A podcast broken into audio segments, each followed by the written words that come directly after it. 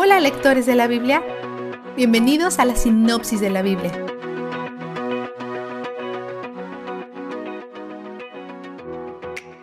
Israel está viviendo en una anarquía total y es evidente en la lectura de hoy.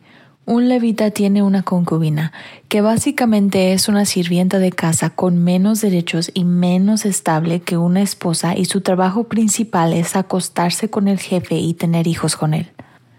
Ella desea dejar este arreglo, pero él va a conquistarla nuevamente. Conoce a su padre, quien los invita a quedarse con él, pero al quinto día el levita está listo para regresar a su hogar.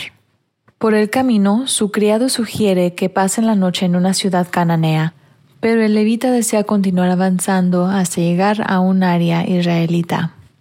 Ellos hicieron una parada en Gibea, en medio de la tribu de Benjamín, y un anciano les ruega que se queden a su casa.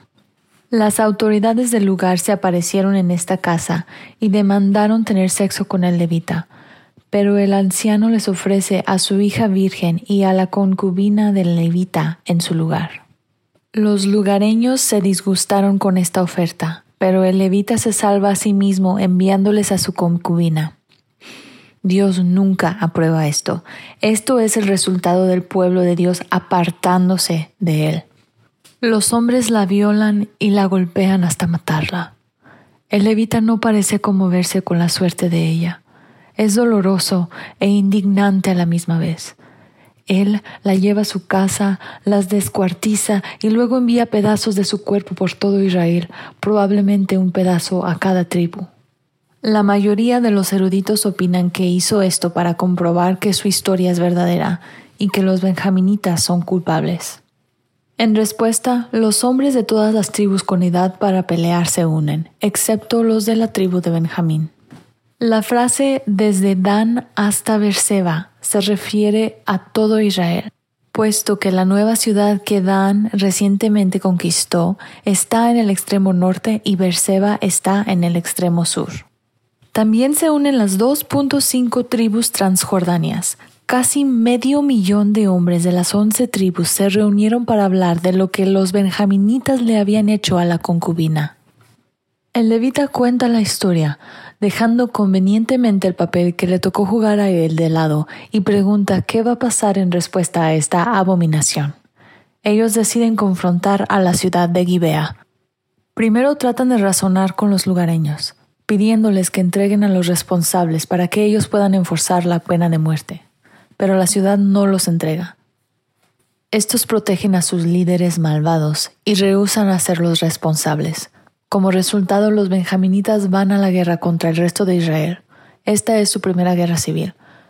Pelean por tres días, y cada día Israel le pide guía a Dios. Él se las da y ellos obedecen.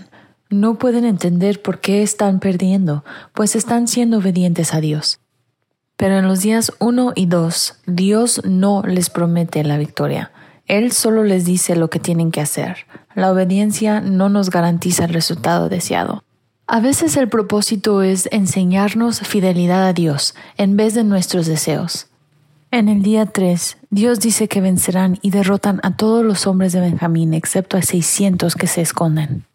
Israel incendia Gibea, tratándola como una ciudad cananea. Dios nunca manda hacer esto, pero ellos lo hacen. Mientras ellos se reúnen afligidos, ofreciendo sacrificios a Dios, pasan dos cosas casi simultáneamente.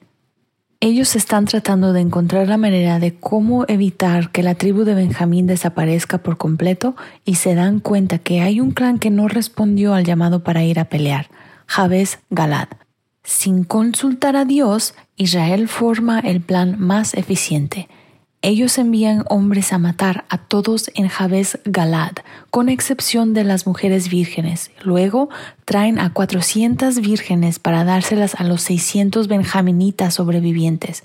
Pero como les faltan 200 mujeres, fabrican un plan para que los benjaminitas rapten a algunas mujeres mientras ellas se bailaban en un festival.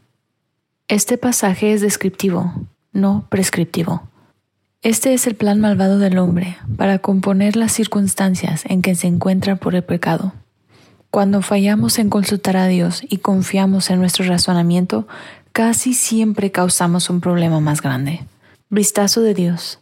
No hubo mucho júbilo en la lectura de hoy porque no hubo mucho de Dios. La última línea nos recuerda que cada uno hacía lo que le parecía mejor, y el libro termina con el aumento de su maldad. En donde Dios no es temido ni honrado, en donde el pueblo hace lo que quiere y persigue sus propios deseos, pudiera haber una solución temporal o un cumplimiento de sus deseos, pero no hay un júbilo profundo, duradero o sostenible pues éste no se encuentra conseguir cada anhelo de nuestros corazones. Este se encuentra en Él. Él es donde el júbilo está. La sinopsis de la Biblia es presentada a ustedes gracias a D-Group, estudios bíblicos y de discipulado que se reúnen en iglesias y hogares alrededor del mundo cada semana.